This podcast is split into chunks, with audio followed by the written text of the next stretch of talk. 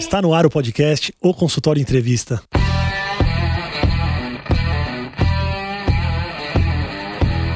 Bem-vindos, eu sou Daniel Kruglenski, médico, cirurgião do aparelho digestivo e vou entrevistar aqui especialistas em diversas áreas que vão nos ajudar a crescer na carreira, melhorar a conexão com os nossos pacientes e a se desenvolver na profissão.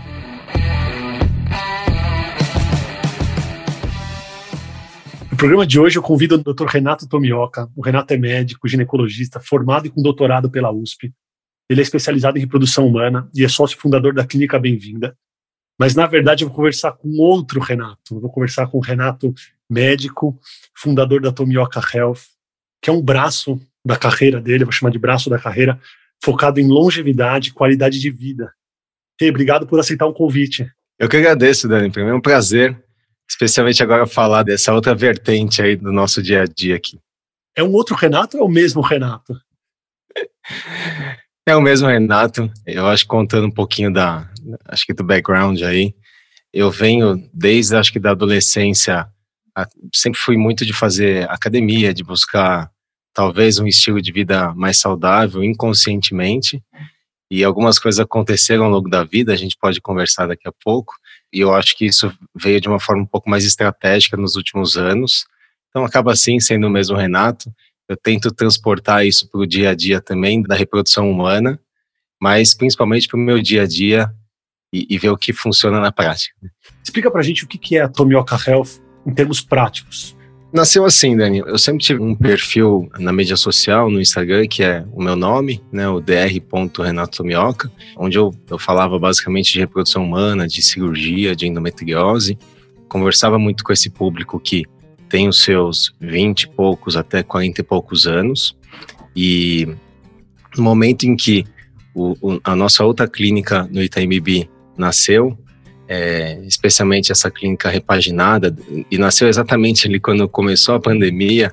A gente inaugurou, eu lembro, uma semana antes da pandemia ser, né, assim, ficou oficial, entre aspas, em março. E aí nessa clínica eu vi, sim, uma, um, espaço muito fértil ali para fazer o que eu sempre quis fazer, talvez nesses últimos dois anos, que é talvez trazer a ciência aí da longevidade, muito espelhado no que um colega americano faz lá fora, mas para a nossa realidade brasileira. E então nasceu em março de 2020, ali no Itaim Bibi, é, com, com essa clínica diferente, em que eu já fazia ginecologia, mas eu falei, poxa, então ao invés de fazer reprodução e só ser uma nova unidade no Itaim, não vou fazer nada de reprodução humana, justamente até pelo conflito de interesse que eu tenho por ser sócio da Vida Bem-vinda, e foquei muito na ciência e da longevidade. Então, a Tomioka Health veio como uma, uma ideia de criar uma solução de conversar com esse público, que muitas vezes são mulheres que estão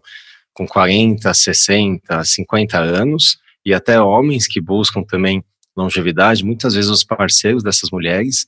Então a gente criou esse perfil no Instagram, que é o tomioka.health, e aí a gente vem conversando sobre estilo de vida, longevidade, reposição hormonal e outras coisas mais. Tudo que você se sentiu seguro para abrir esse braço? Então, assim, para quem está ouvindo a gente, o Renato ele cuida de reprodução, ele, tava, ele faz a ginecologia, ele abriu esse braço que é um braço de longevidade, onde é uma consulta, sim, eu sei que tem coisas parecidas, mas é uma consulta, em teoria, bem diferente da sua consulta ginecológica.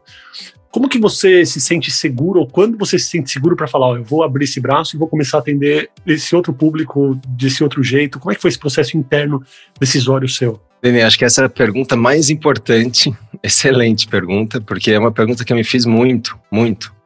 Eu acho que foram anos ali maturando, talvez uns três ou quatro anos, pelo menos, e mais anos de contato com essa medicina mais integrativa, essa, enfim, tem gente que rotula como medicina funcional, mas é a medicina que a gente busca tratar as causas, né, ir na raiz do problema e não só tentar remediar. Legal. Né, então é uma medicina se você olhar historicamente, a medicina ela caminhou muito na terapia, no tratamento de doenças agudas, infecções, trauma, por exemplo, né? Você que é cirurgião, a gente sabe muito bem lidar com trauma, tem protocolos super bem estabelecidos, salvamos vidas assim, cateterismo, enfim. Mas hoje a gente morre muito de doença crônica. Então, essa medicina acaba indo mais na raiz do problema e dá um pouco mais de trabalho. porque o sistema de saúde hoje ele não é feito para beneficiar os médicos que cuidam disso, né? Tá. Ou seja, é muito mais fácil você recompensar um médico que opera bem uma apendicite, por exemplo, né? Os códigos são feitos para isso, do que um médico que na sua consulta mede uma pressão arterial, fala sobre algum tipo de, de melhora para o sono, como melhorar talvez a alimentação. Então isso acaba sendo muito na consulta. Como é que ele remunera, né? Sim. Talvez ele cobre uma consulta para isso. Então eu, eu comecei a pensar muito nisso, ver alguns modelos lá fora, entender alguns modelos até na Europa, na Bélgica. E acho que o modelo que mais conectou comigo foi esse modelo americano, muito de um private practice pequeno mesmo Sim. e para poucas pessoas e mergulhar fundo. Né? Então, eu até falo que a gente nasceu, o Tomel Carref nasceu com uma proposta de não ser um médico só daquela primeira consulta, né? porque essa medicina, ela sim é praticada no Brasil de várias formas, mas de, uma, de, nenhuma forma que ainda tinha me agradado, né? Eu como paciente, eu cheguei a passar em alguns médicos que fazem essa medicina aqui em São Paulo, mas nenhuma que conectou assim, falou, puxa, me transformou, sabe? Foi uma consulta de primeira vez, muitas vezes muito legal, muito cativante, que você sai com uma receita de vários suplementos, várias vitaminas, sai engajado, mas aquele plano ali é efêmero e morre depois de alguns meses, né? Então, eu não queria ser isso, eu queria ser um, uma coisa um pouco mais transformadora de longo prazo, justamente porque longevidade é um jogo de longo prazo, né, Dani? Sim. Então, essa foi um pouco da história. E assim, agora falando internamente, né? Como foi Isso. o conflito, né? O conflito vai assim, eu estou na reprodução humana, esses dias uma seguidora perguntou, doutor, você não faz mais reprodução humana? Não, pelo contrário. O que eu mais faço hoje é reprodução humana. Eu me dedico mais à vida bem-vinda do que qualquer outro lugar. Mas eu falei, puxa, eu não tenho curso de longevidade. Puxa, eu não tenho curso de endócrino. Eu não sou nutricionista eu não tenho formação de nada disso aqui que as pessoas muitas vezes falam que tem que ter, né? Mas aí eu comecei a me questionar e estudar, estudar e ouvir podcasts e mergulhar nisso. E aí eu me peguei numa fase, talvez tendo mais conhecimento, né, assim, fundo de verdade, médico, digo, do que muitas pessoas, né, olhando assim, comparando. Falei, poxa, então talvez eu consiga assim ajudar algumas pessoas. Claro, comecei ajudando muitas vezes familiares, né, e colegas, amigos, até o momento que eu me senti sim seguro de falar, olha, vou abrir, tenho essa proposta, a gente criou um método e, e claro que esse é um, é um, é um trabalho que é, é, é, flexível e plástico. Eu acho que ele vem sendo evoluído ao longo dos últimos meses aí.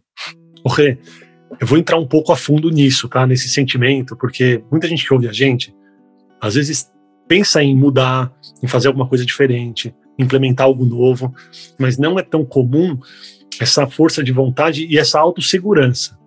Existe muito daquela síndrome do impostor, você achar que não está preparado para fazer alguma coisa.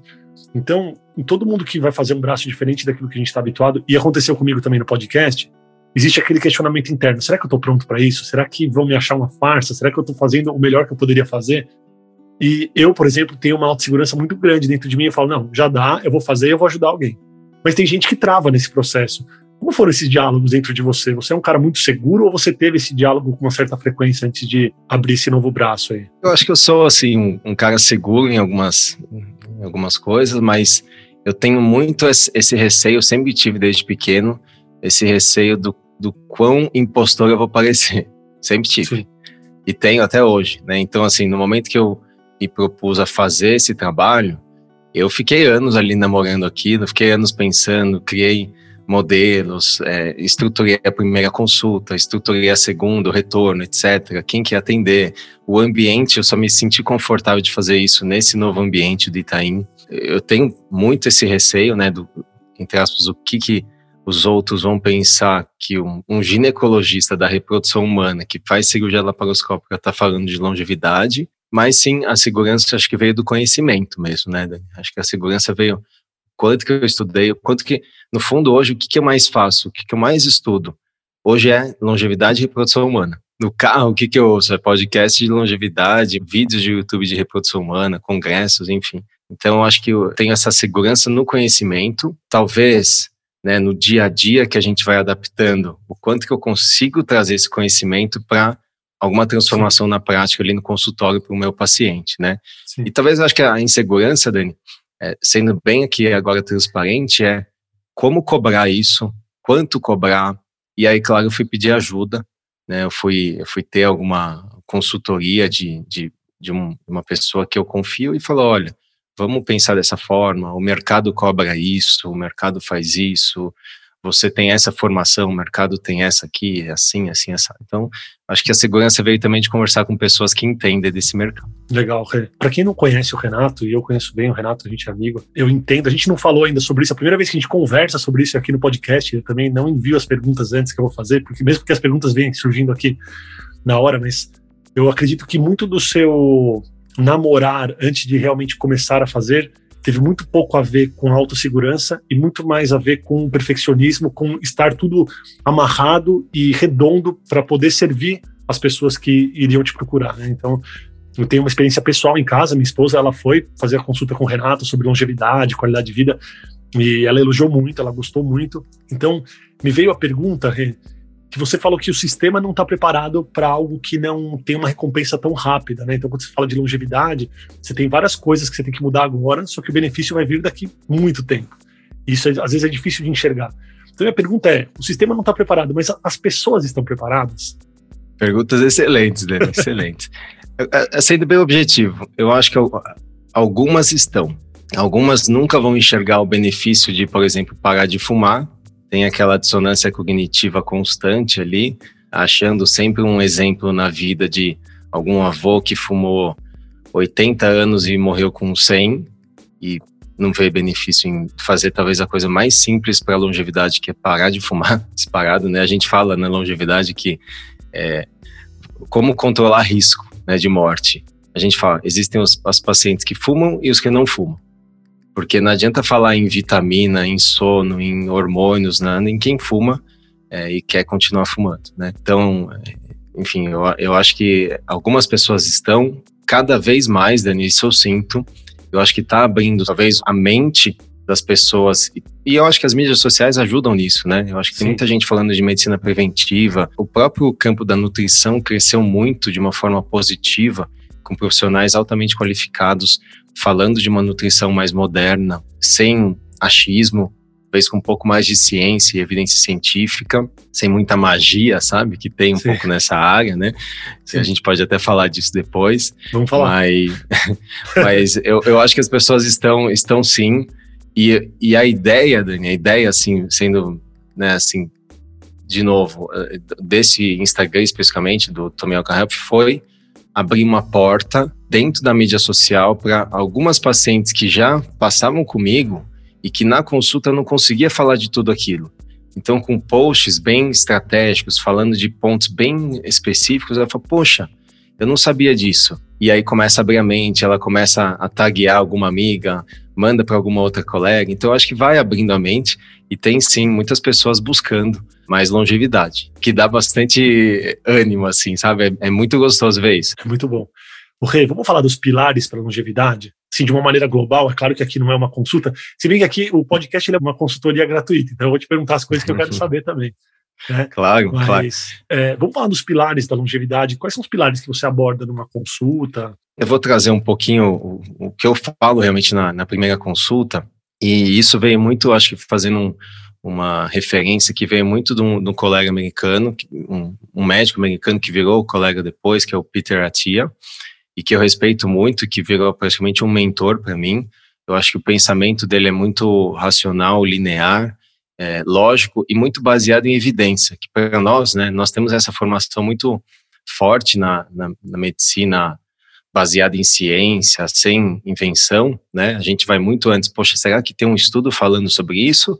Ou eu posso dar cúrcuma para todo mundo? Será que tem estudo mostrando que ômega 3 vale a pena?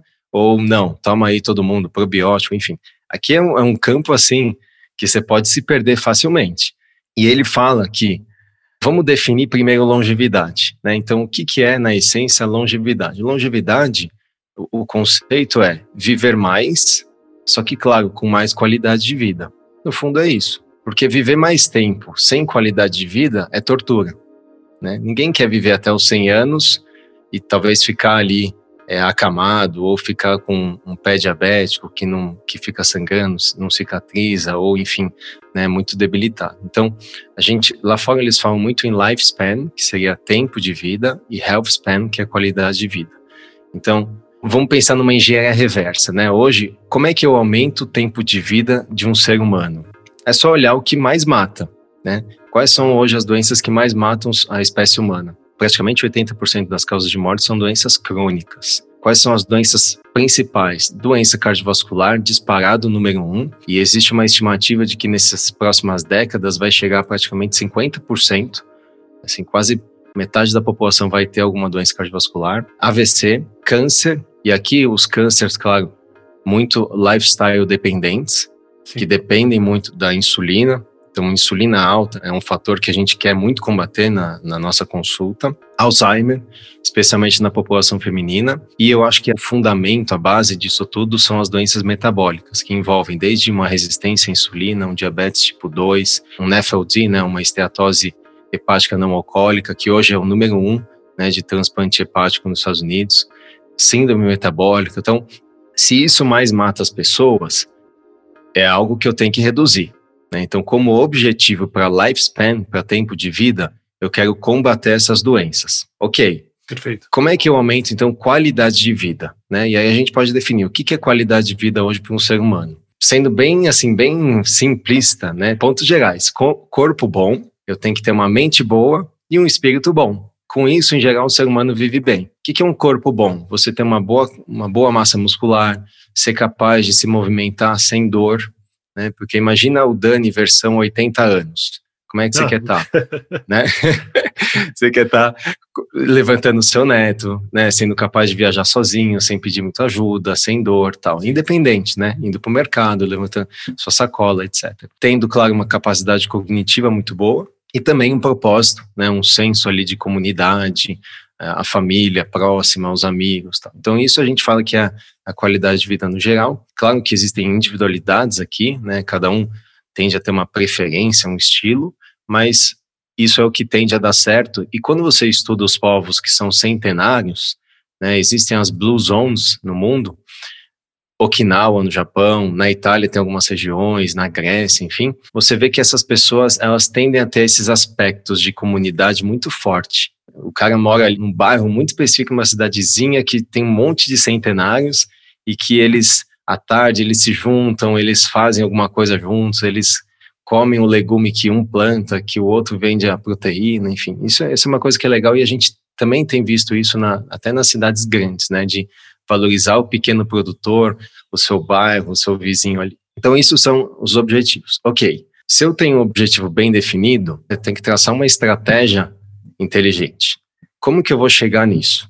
Então a estratégia é: eu tenho que reduzir muito doença metabólica. Ponto um. Segundo, ao reduzir doença metabólica, eu consequentemente vou reduzir doença cardiovascular, vou reduzir câncer, vou reduzir Alzheimer. É claro que existem uns outliers aí que vão escapar e que tem algum risco genético muito alto, e aí a gente tem que identificar essas pessoas e ser ainda mais agressivo, né? Ou escalar ali na ciência, tentar trazer o que está acontecendo até nos ratinhos e transportar de uma forma até sem muita evidência randomizada para a prática. Daqui a pouco você está fazendo terapia gênica, né, Renan, em algumas pessoas. Falar para você, eu vou precisar injetar esse pedaço de DNA aqui que está faltando. É, eu acho que a gente começa a ter cada vez mais essa conexão entre genótipo e fenótipo. A gente, né, hoje tem sim alguns painéis, por exemplo, de, de polimorfismos que a gente pode pedir. O quanto que isso vai influenciar de, na prática, não sabemos, mas isso atrai muita gente, né? Essa nutrigenômica. Olha, eu sei que eu tenho um polimorfismo da metileno tetraidrofolato edutase, então eu tenho que usar uma, em vez de usar uma vitamina normal, vou usar uma, uma vitamina metilada, um metilfolato, metilcobalamina. Tá? Então, são coisas que engajam o paciente, podem até não ter muita diferença clínica, mas isso engaja. E eu acho que é importante o paciente que quer longevidade, ele está sempre bem engajado. Não, não tenho dúvida alguma. Quando você fala do cenário bonito, né, do cenário futuro, ele é maravilhoso, né? Então todo mundo quer ficar mais velho e bem, né? Então assim, e alegre em comunidade. Mas as ações no dia a dia, elas são um pouco chatas às vezes. Uhum. Né? Então, assim, uhum. algumas coisas que a gente tem que fazer hoje para ter isso no futuro, talvez não sejam tão espontâneas nem tão naturais. Exato. Então, eu vou querer te perguntar de como você consegue fazer a pessoa criar um hábito, criar uma rotina para poder ter isso no futuro. Talvez esse seja um grande desafio na sua consulta. Esse eu acho que é o principal desafio. Esse trade-off de você abrir mão de um doce que você gosta todo dia, ou de um hábito, por exemplo, de comer um arroz e feijão todo dia, que a gente aprendeu que é saudável e que talvez para algumas pessoas não seja tão saudável assim, ou de tomar um suco de laranja de manhã no café comendo um pãozinho quente com manteiga, ou com margarina, né? Enfim. que mais? Vamos são, falar de coisas, você tá falando coisas maravilhosas aqui. são vários hábitos que a gente tem que, claro, isso é, não, eu acho que toda vez que a gente massifica as estratégias e as táticas aqui, Dani, a gente erra, né? A gente tem que se individualizar, porque tem pessoas que toleram mais carboidrato no dia a dia, tem pessoas que podem eventualmente fazer menos atividade física do que outras, tem pessoas que estão num estado ali de síndrome metabólica intensa e não, não tem que tomar suco, não tem que comer pão, não tem que fazer nada disso, porque Sim. está num, num, momento muito ruim, né, metabolicamente falando. Então, a gente tenta trazer essa evidência, essa clareza para o indivíduo ali, né, para aquela paciente ou aquele paciente que está na minha frente. Então, a, a estratégia geral é essa, né? Então, vou desenhar alguma coisa que vai trazer mais longevidade por lógica e, claro, muito baseado em evidência. Sim. Quando a gente fala nos pilares, né, que a gente trouxe essa palavra, os pilares da longevidade, no fundo são as táticas, né? O que, que eu faço, então, na prática, ok, né? O que, que eu faço no meu dia a dia para ter tudo isso aí que você está falando, né? Então, aí eu divido, olha, no campo da nutrição, ou no campo alimentar, eu evito chamar de dieta, né? Porque dieta é um termo muitas vezes negativo, né? Fala, poxa, eu vou ficar de dieta a vida inteira. Não, é um estilo de alimentação. Você traz uma coisa que não é restritiva. Não, tem que ser estratégico, inclusive nas permissões, entendeu? Então, Sim. por exemplo, olha, será que é, é bom para a longevidade tomar vinho? Olha, apesar de ser bem controverso da gente ter o paradoxo francês, né? Que os franceses tomam vinho e, enfim, comem pão, comem muita manteiga e geralmente você anda na França eles são todos magros, né? Por que, que isso acontece? Aí que entram as falácias, né, da, da, da nutrição, que é, é, talvez o campo mais difícil de entender é a evidência científica, porque as evidências são ruins. E isso a gente aprendeu na marra, né, na década de 50, 60, achando que comer gordura causava doença cardiovascular e que a gente poderia comer carboidrato à vontade, que estava tudo bem, né, o low fat. E a gente viu que, na verdade, aconteceu o inverso a população teve uma epidemia de obesidade, de doença metabólica, e hoje a gente está aprendendo. Então, a nutrição eu gosto de dividir, de novo, muito inspirado pelo Peter, que ele fala, é assim, ao invés de criar rótulos de dietas, por que não pensar em quanto você come, o que você come e quando você come? Né? Então, no momento que você manipula essas três variáveis, você pode criar padrões alimentares que, dependendo do, do indivíduo que está na sua frente, fazem muito sentido. Vou dar um exemplo aqui. Um paciente que trabalha muito durante o dia, um médico, por exemplo, um cirurgião, ele pode ter um padrão alimentar de eventualmente não tomar café da manhã, né, não se alimentar mesmo no café da manhã, ir para a cirurgia cedo, tomar só um café preto e depois almoçar mais tarde? Pode. Faz mal isso? Depende. Se ele tiver uma alimentação bem feita, talvez com uma boa quantidade de proteína e gordura de boa qualidade, ele já está fazendo naturalmente o jejum intermitente que se fala hoje em dia. E jejum intermitente, em geral, é um padrão alimentar muito inteligente. Nossa, mas você tem que quebrar muitos paradigmas. Imagina, eu fico, eu fico pensando falar para assim, eu não tenho essa dependência hoje, mas eu fico pensando falar assim para os meus pais, para os meus avós, não, eu vou acordar, não vou tomar café da manhã nenhum, vou sair fazer umas coisas. Existe uma cultura, né, das refeições que é muito grande. Existe. E é engraçado, Daniel, eu vou te contar uma coisa que muitos anos atrás, muitos anos mesmo, muitos anos antes de eu começar a entender essa longevidade e tal, e ouvir falar sobre jejum, o meu pai falava assim, olha, eu como uma vez por dia à noite só. Eu olhava aquilo e falei, meu Deus, que absurdo, né? Tudo errado. Come uma vez por dia, tudo errado, né? Ele jantava só. Aí eu, tudo bem. Aí eu falei, mas pai, qual que é o sentido disso? Não, porque o nosso antepassado, milhares de anos atrás, você acha que ele comia toda hora? Eu falei, hum, é verdade. Mas aquilo ficou ali, morreu. Eu falei, ah, né? A gente não, em casa você não ouve muito, né? Aí hoje eu vejo, poxa, faz muito sentido, porque a espécie humana evoluiu muito fazendo jejum. E jejuns não só intermitentes, jejuns mais prolongados, né? Qualquer religião tem algum tipo de jejum. Talvez tenha um sentido, claro, de concentração, mas tem sim, acho que um sentido de saúde também, né? Sempre tem algum hábito ali, algum, né, aquela crença tem um, sentido de evolução como espécie. Então, acho que a, a nutrição é uma coisa que talvez na prática é o mais difícil. A nossa geração, especialmente, cresceu ouvindo que tem que comer de três em três horas, que senão você vai ter hipoglicemia, que senão você vai passar mal só mais um ponto na nutrição, é meio polêmico. Uhum. Antigamente, eu entendo que as pessoas, até por necessidade, faziam um jejum, né? Não tinha disponibilidade que a gente tem de comida, mas eles também não viviam tanto, né? Eles não viviam mais do que a gente. Então, como que você sabe que o jejum que eles faziam é bom e não era uma coisa ruim para eles? Excelente. Isso já passou pela minha cabeça, né? Tudo Sim. bem. Mas se você olhar, né, dar uma destrinchada, a, a espécie humana morria muito de doença aguda, né? Sangramento, trauma, é, não morria de fome, né? Infecção. Não tinha diabetes, não existia, exatamente, infecção, não existia diabetes. Diabetes é uma doença muito moderna, muito, muito mesmo, né? Sim. Se você pegar, acho que a primeira descrição de caso, eu não sei se foi no, no JAMA, no Lancet ou no New England, foi alguma revista impactante, dá para ler o artigo, é recente, né? Então, assim, é, e hoje é uma, uma epidemia, né? Então, claro, a espécie humana vivia muito pouco, né? Eu falo até isso na, nas consultas de menopausa, né? A idade da menopausa da mulher não mudou nos últimos centenas de anos, é perto dos 50 anos. Só que a curva de sobrevida aumentou muito, né? Para 80, 90 anos. Então, sim, o humanoide na época, eu já vi até um post sobre isso, né?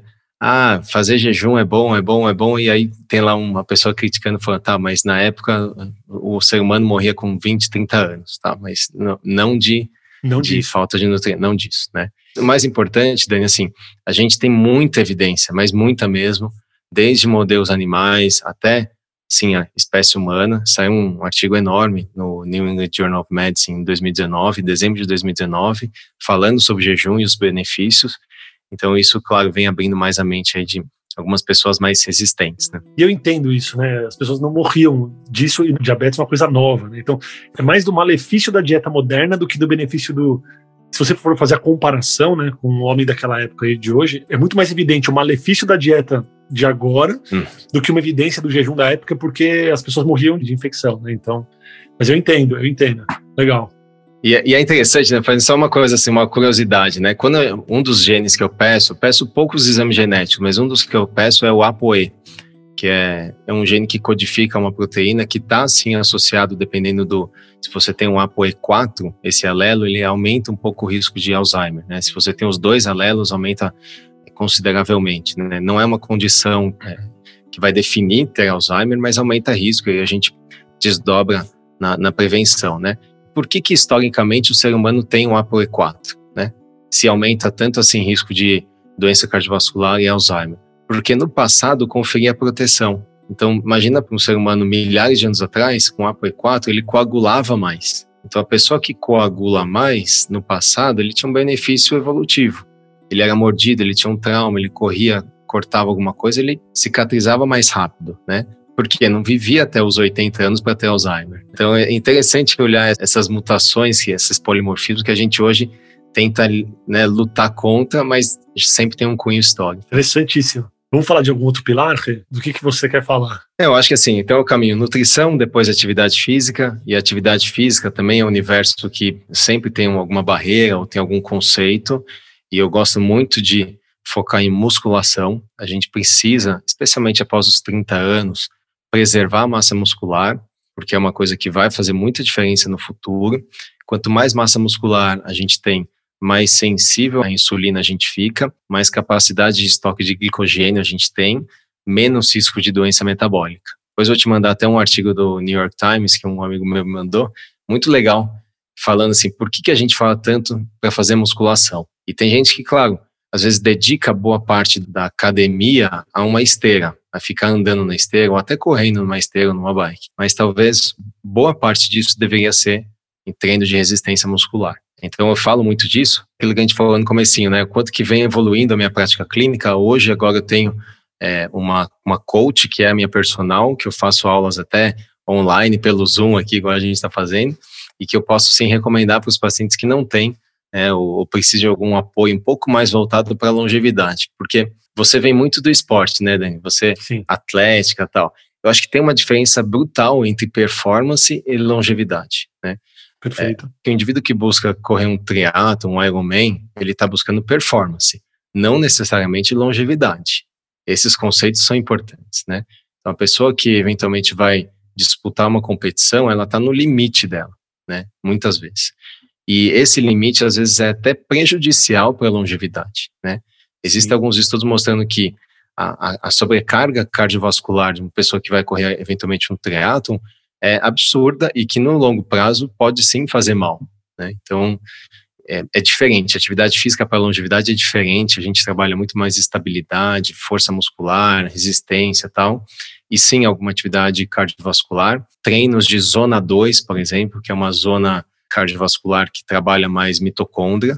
Né? Então, essa capacidade de você ser mais eficiente do ponto de vista energético, que para depois é interessante também. Legal. É, então, a atividade física é um pilar agora, assim, que eu acabei mergulhando muito mais depois que eu abri a prática clínica. Então, agora estou aí com essa parceira que é a Luciane, que é a, minha coach aqui. Ok, e para quem está ouvindo a gente, essa musculação, você fala de musculação, mas a pessoa precisa de uma academia? A pessoa pode fazer em casa sem aparelho algum? Pode fazer em casa, só com o peso do corpo. Claro que aparelhos, pesos principalmente, ajudam, né? Então a gente tenta, na pandemia isso aconteceu muito, né? Eu sempre fui de ir para academia e de repente eu me vi com a academia fechada e com a academia do meu prédio muito ruim, muito pequena. Então tive que comprar uns elásticos, comprar umas cordas, comprar uns uns kettlebells, tal, e que hoje é acessível, né? Você tem várias marcas boas no Brasil, e uma boa personal pode sim ajudar nisso, entendeu? Então, dependendo da idade, dependendo do acesso, você pode fazer atividade física num espaço muito pequeno, né? Sim. É uma questão mais de organização e de ter um mínimo ali de equipamento. Então, aí acho que assim, o terceiro pilar, né, o sono é algo que realmente eu fui aprender muito, talvez na marra. Eu sempre fui uma pessoa que dormiu mais tarde e nunca prestei muita atenção no sono. Eu lembro até uma vez, uma curioso, que é, a gente estava fazendo uma reunião da Vida Bem-vinda, bem no comecinho, acho que era 2012, 13, e numa reunião entre sócios, assim, que tinham quatro. Era eu, o Lucas, os, os dois Fábios. Eu dormi no meio da reunião, assim. O Fábio me fez uma pergunta, olhou para mim, eu estava dormindo. E aí, aquilo me marcou, porque nessa época eu dormia muito tarde, eu tinha, sempre tive o hábito de dormir no dia, né, ou seja, depois da meia-noite, e acordar cedo, né. É, então, olhando retrospectivamente, eu sempre dormi muito mal. Agora eu tenho essa consciência e a gente tem sim alguns aparelhos, por exemplo, esse anel aqui que eu tô usando, que é o Aura Ring, tem vários, tem o Whoop, tem alguns, o próprio Apple Watch hoje consegue mensurar, talvez de uma forma não tão acurada, mas a qualidade do sono, né, o quanto que você está estável ali sem se mexer, ou seja, dormindo, qual a sua frequência respiratória, qual a sua frequência cardíaca, qual a variabilidade entre os batimentos cardíacos e talvez traçar um score do sono, né? Legal. Eu acho que isso é legal porque dá uma gamificada, entendeu, Dani, no seu dia a dia. Sim, sim, sim. Sabe, eu acho que para gente que tem uma vida corrida, gamificar pelo menos para mim funciona, né? Então, eu, eu me sinto assim, eu tenho um compromisso com o meu Aura Ring de falar, olha, eu não posso ter um score ruim, porque eu sei que isso vai impactar no meu rendimento no dia seguinte. Então, o que, que eu trabalho muito no sono? Né? E aqui, assim, talvez seja um dos pilares que as pessoas mais erram. Né? Existe um estudo recente mostrando que a população humana dorme muito pouco, algo em torno de seis horas e meia, tal, sendo que deveria dormir oito, né? Oito horas é o tempo médio, assim, para a maioria dos humanos. Tem, de novo, os outliers que têm algumas mutações genéticas que conseguem dormir menos, o problema é que muitas pessoas acham que são essas, esses outliers. e na prática é menos de 1%, entendeu? Entendi. Em algum momento a conta chega. Ah, ah, com certeza. Com certeza. A conta chega. Porque, pensa bem, Dani, qual que foi a função fisiológica que o ser humano mais preservou na, na evolução? É o sono. A gente não mudou o sono. A gente tem que dormir um terço do nosso dia. E se a gente não dorme, tem muitas pessoas que são sensíveis. Falam, puxa, eu dormi sete horas, eu já não fico 100% preciso de oito, né? Então, o sono no dia a dia, especialmente aqui, cidade grande e tal, cheio de é, interferências, luz azul, tela até meia-noite, TV no quarto, iPhone no, na, na beira da cama, tudo isso interfere muito, né? Então, a gente começa a trabalhar higiene do sono, algumas suplementações para tentar melhorar a produção endógena de melatonina, tentar aumentar o magnésio, aí tem algumas formas de magnésio, enfim, tem algumas táticas ali que a gente trabalha no sono, e além de reduzir o cortisol, talvez seja o principal aqui para a gente em São Paulo. Né? Existe compensar um sono mal dormido? Ah, então eu dormi mal nesse dia, no dia seguinte eu vou dormir à tarde ou eu vou dormir por 10 horas. É melhor uma regularidade de um sono de 7 horas ou é melhor dando uma compensada? Parece que melhora a regularidade. Né? Então, assim, eu não sou especialista em sono, mas ó, ouvindo as pessoas que são, né, tem um cara que eu adoro, que é o Matthew Walker. Ele tem até um livro que é New York Times bestseller, que é o Why We Sleep, né? Então, por que dormimos? E é bem legal, ele tem TED Talk, é bem legal. Essa acho que é uma dica legal de quem não conhece ele. E ele fala muito isso. Não adianta você dormir, por exemplo, vou dormir na semana 6 horas e no final de semana eu durmo 12. É melhor você dormir, é ter a regularidade e consistência, inclusive de deitar e acordar no mesmo horário, inclusive sábado e domingo. Isso é muito importante. Legal. Porque o corpo não sabe, teoricamente, que é sábado e domingo. Né? Fisiologicamente, é um dia comum. É igual uma criança, né? A criança tem filhos, você Sim. sabe, a criança não, não diferencia o sábado e domingo. Ela acorda lá às seis da manhã, né? Sim. E ela, fisiologicamente, ela está só respeitando o ciclo circadiano. Então a gente tenta arrumar isso. É um pilar que demora para arrumar. E hoje eu tendo a encaminhar alguns casos mais difíceis para terapia, para TCC, né? Que eu acho que é o principal tratamento e que muita gente tem resistência, né? Então, o terceiro pilar foi sono. Então, nutrição, atividade física, sono. Eu acabo falando um pouco de tolerância ao estresse. Isso eu acho que é muito individual. Tem a ver com cortisol. Tem a ver com cortisol. Tem a ver com assim, olha, eu acordo, consigo fazer uma meditação. Eu acordo, eu tenho uma reza.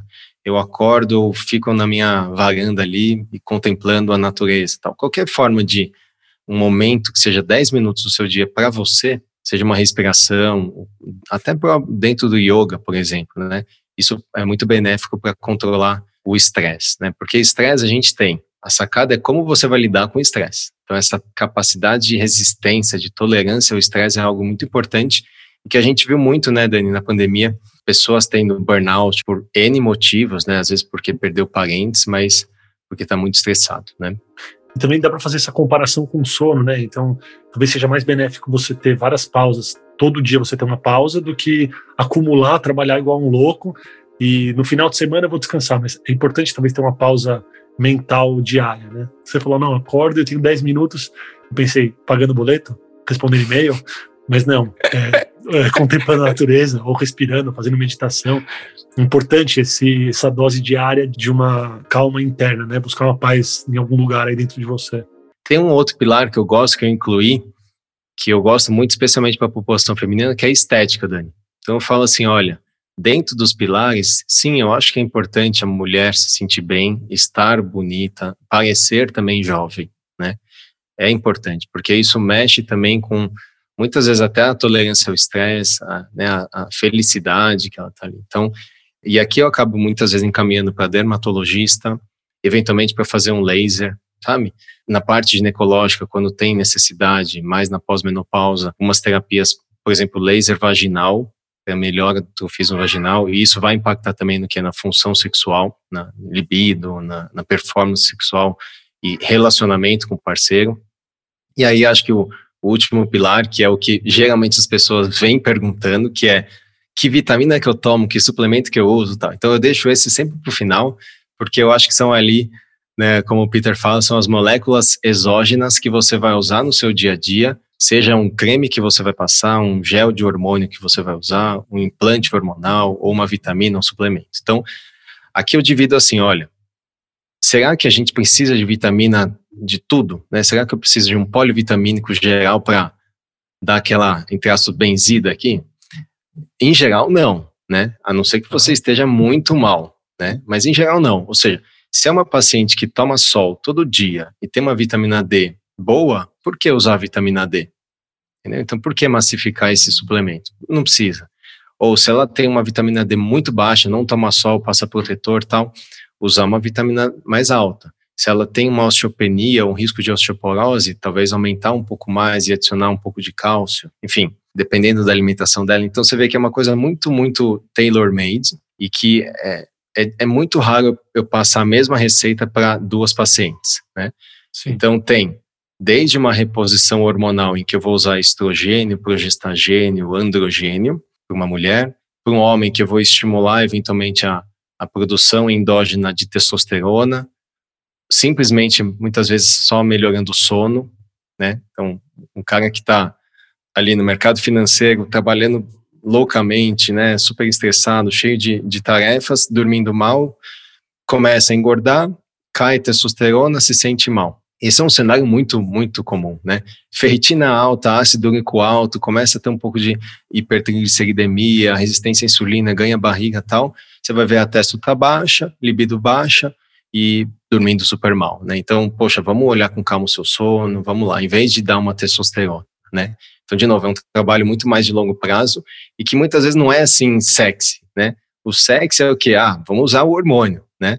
Mas, de novo, é aquela consulta da primeira vez que o cara nunca mais volta, né? Ele se sente bem três meses, depois nunca mais volta.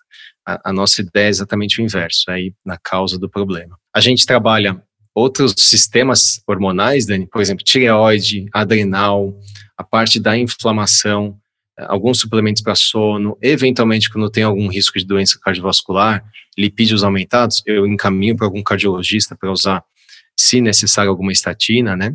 E a parte também do metabolismo da glicose, com essas medicações mais modernas, né, como semaglutida, liraglutida e até a, a própria é, metformina, né? Uma pausa na nossa conversa para avisar que você pode tirar dúvidas, mandar sugestões, fazer perguntas ou continuar discussões que a gente tem aqui no podcast lá no Instagram, no arroba dr.danielkruglenski. Vou ficar muito feliz de receber uma mensagem sua por lá. Então é arroba dr.danielkruglenski. Agora vamos voltar para nossa conversa. Rê, vou só falar um pouquinho sobre a vitamina. Do que eu entendi, é super individualizado o tratamento. Mas quem foca em longevidade precisa tomar vitamina para sempre? Ou existe uma reposição de algo e depois isso você tira? Entendeu? Porque às vezes eu me pego, e isso é bem comum no consultório, muita gente tomando muitas fórmulas, com muitos suplementos, e a pessoa fala: Não, eu tomo isso aqui porque eu não quero tomar remédio. E aí eu falando: Mas você está tomando 40 comprimidos e você não quer tomar um remédio? Será que isso aqui também não é remédio? Então, o que você me responderia se eu te falasse isso? É, você pegou no ponto, Dani. Eu acho que assim, qual que eu acho que tem, a gente tem que sempre tentar olhar os nossos vieses, né? Sim. Os nossos os, os blind spots aqui. A gente, por ser médico, nasceu numa cultura de usar remédio, Sim. né? É verdade. A gente tem essa habilidade, a gente tem esse conforto. É uma zona de conforto para nós. Para mim, não é nada difícil prescrever uma, um, um hormônio, uma reposição hormonal, tal. Talvez para uma pessoa que não lida com isso, seja, poxa, hormônio, será que vale a pena? Aumenta risco, né? Ouvi falar que aumenta câncer e tal. Então, e, e, a gente não aprendeu na, na faculdade também usar suplementos, é, às vezes até mais naturais. Tal. A gente quase não teve aula disso, né, Daniel? Não, zero. Nenhuma aula disso. E, aliás, além de não ter aula, a gente tem um preconceito, né? Exatamente. A gente tem para falar, não, isso aí não serve para nada, né? Então, muito veio da curiosidade no passado, né? Poxa, será que isso vale a pena tal?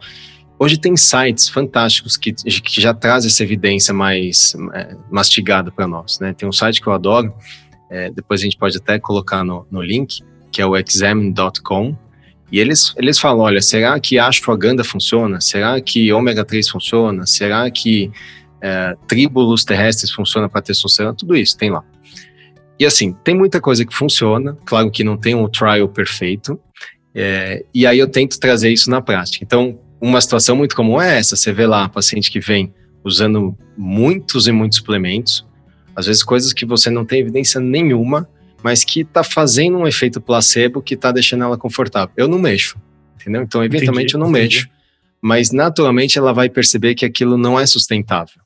Que ela vai falar, poxa, esqueci de fazer a receita do probiótico e tô igual. Tá bom, então tira o probiótico. É uma tática que eu uso, entendeu?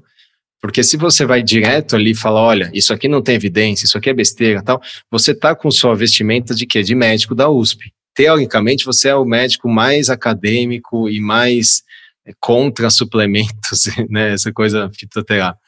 Depois que eu te fiz a pergunta, até quero te falar, eu trouxe muito, na pergunta, muito de preconceito né, que a gente tem, mas é porque é algo que é natural para a gente, né? Então, assim, realmente deve ter sido uma luta e você foi atrás de entender a evidência de cada uma das coisas. Eu entendo esse outro lado que você fala também, de manter o que funciona se ele não faz mal, porque ele está fazendo bem, mesmo que seja um efeito placebo. Até no livro do Predictional Irrational, lá, que o, Daniel Ariely fala, ele, ele conta do. Né, era uma vitamina C like lá que ele tomava, todo dia que era bom para a imunidade, ele se sentia super hum. bem, e depois ele ficou sabendo que não tinha evidência nenhuma, mas ele ficou chateado porque ele falou: me faz tão bem, eu queria continuar tomando, mas não consigo comprar mais porque não existe. Então aquilo fazia bem. E às vezes, você vê, pelo simples fato de ele tomar algo que borbulhava ali na água, ele falava: não, isso aqui vai me dar força pro dia, e realmente uhum. dava força pro dia, né? Então é, é muito interessante também, porque se o seu objetivo é fazer a pessoa se sentir bem, né, por que não manter algo que não faz mal para ela? Exato. E aí eu acho que eu faço muito o exercício do geriatra, né? A gente aprendeu na geriatria, na faculdade, que um dos problemas e que a gente tem que evitar é a, polifarmácia. Eu acho que como é um jogo de longo prazo, você tem que usar os nutrientes, as substâncias de uma forma tática, inteligente e sustentável. Então, se, eu, se ela sai da minha consulta com muitas coisas, é provável que ela consiga fazer um tempo, mas vai desistir. Né? Então, não é legal. Então, às vezes a gente faz isso por camadas. Então, na primeira consulta eu passo o que é o mais importante, talvez uma vitamina D, um ômega 3, que é uma deficiência absurda que a gente tem no Brasil, pelo padrão de alimentação, ou é, alguma medicação para controlar o, a resistência à insulina. Aí, na, na próxima consulta, no retorno, eu acabo falando de outras coisas, por exemplo, a cúrcuma, enfim, outras estratégias ali. Mas no longo prazo, elas às vezes perguntam, doutor, será que eu tenho que ficar mantendo isso aqui? Por exemplo, a vitamina D. Eu falo, você está tomando sol? Não, tá igual. Então tem que manter. Porque a gente notou que o seu basal é baixo, porque você não tem uma exposição solar. Então, enquanto você continuar com um estilo de vida sem sol, que tudo bem, né? Talvez envelheça menos, menos risco de melanoma tal, mas vamos usar, porque é um, é um nutriente que comprovadamente faz bem quando você mantém níveis mais altos, né? Só que são poucos, Dani. Por exemplo, vou dar o exemplo da vitamina C, que muita gente usa, né? A vitamina C tem evidência ruim, na verdade, né? A evidência, assim, tem revisão da Cochrane mostrando que vale a pena para quem tem risco alto de gripe, por exemplo, quem vai, vai esquiar, tem uma evidência disso, né? Uhum. Pessoas que vão esquiar ou vão se submeter a um frio absurdo, é, como profilaxia, né, ou redução do tempo da doença da, da, do resfriado melhora, mas talvez atletas de alta performance, que também eles fizeram esses estudos, mas assim, de uma forma indiscriminada que a gente usa, tomar uma vitamina C, por exemplo, até para o Covid, evidência muito fraca, né? Então, poxa, por que não tirar a vitamina C? Uma coisa a menos, né? E tem evidência até falando que é ruim você ficar tomando muito antioxidante, né? Que você está tá decepcionando muita gente que está ouvindo aqui, hein? Eu conheço muita gente que toma aquela vitamina C de manhã para se sentir bem. Eu sou uma delas. Então eu vou sair um pouco decepcionado daqui. mas, é, mas é assim, tem, claro, o efeito de novo placebo, mas cientificamente falando, é algo que você pode trocar, por exemplo, um, um limão que você espremeu em cima de um, de um frango, de alguma fruta, enfim, alguma coisa, entendeu? É, é, melhor, sabe? Ah, tô chateado. Pessoal, vou encerrar.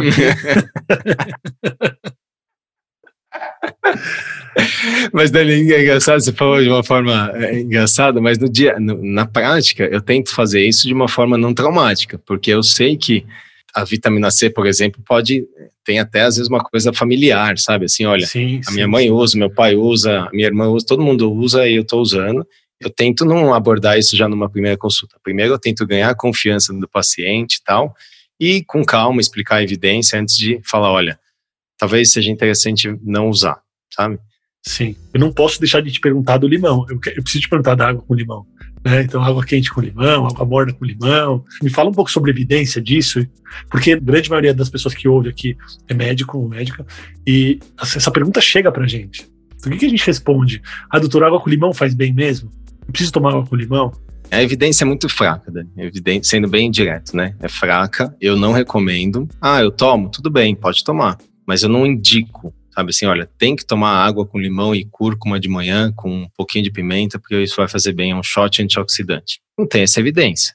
Claro que é sexy, né? Faz sentido, porque talvez queira até um ritual de tipo, olha, meu dia começou bem, tô saudável, tá ok, isso. não tem problema, né?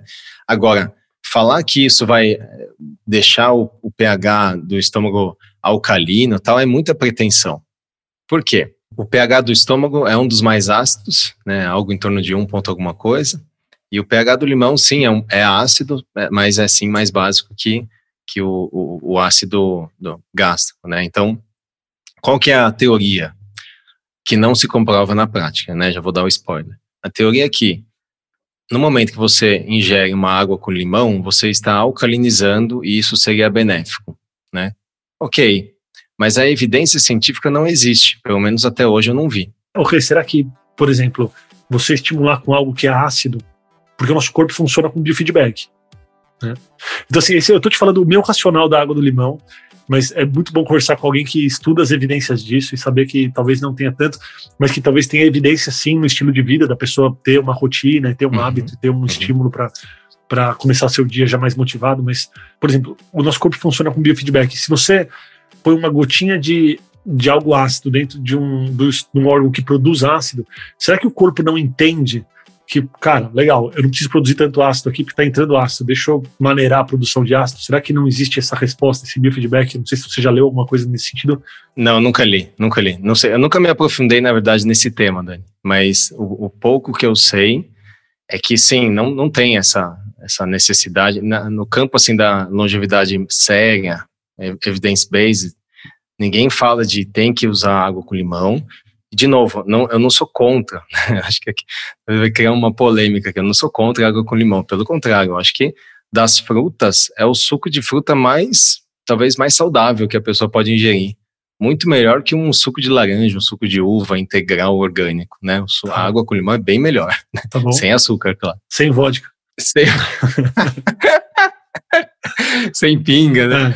É. Aí, aí você muda o nome da, da do shot, né? É. Mas eu, eu não sou contra, eu acho que. Só, só que eu acho que a premissa deve ser diferente, né? Eu acho que você não pode usar o pretexto de que isso vai mudar o pH e que a gente tem que alcalinizar, e aí você começa a extrapolar, querer usar água alcalina, achar que só água alcalina faz bem. E olha que interessante, só para finalizar a história da água, porque esse é um tema que eu estudei um pouco mais. Eu fui até comprar um filtro de água alcalina, né, que hoje existem alguns caríssimos. Tem até um japonês, um filtro japonês caríssimo. Sim. Só que a evidência é muito, muito ruim, Dani.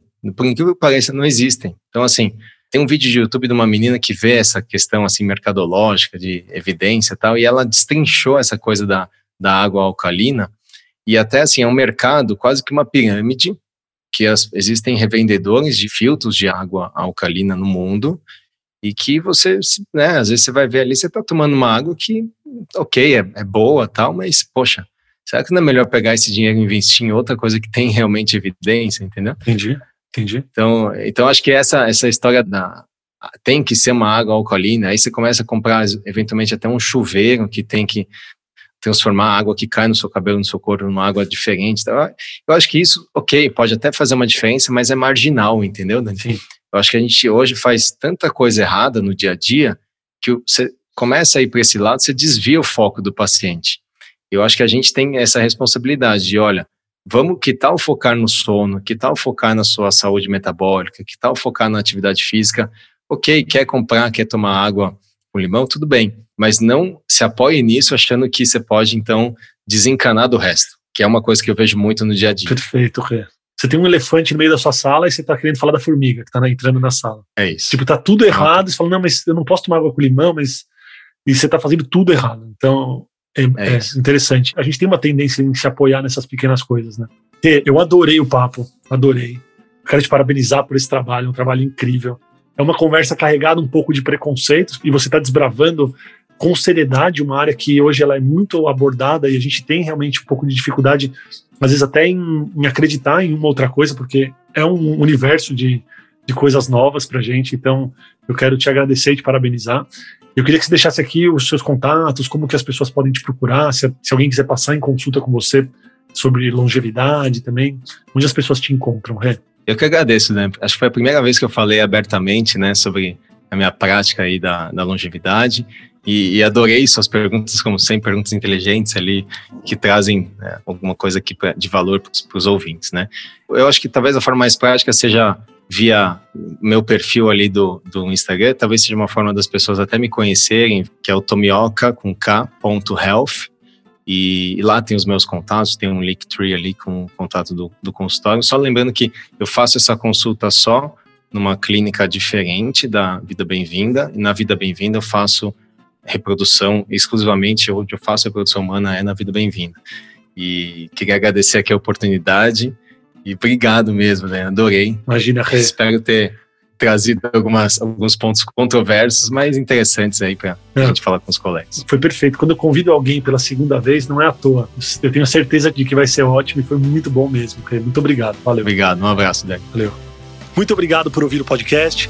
Se você gostou desse episódio, compartilha com os amigos e não esquece de clicar no botão seguir na sua plataforma favorita para você receber todas as novidades do podcast ou consultório. Até a semana que vem.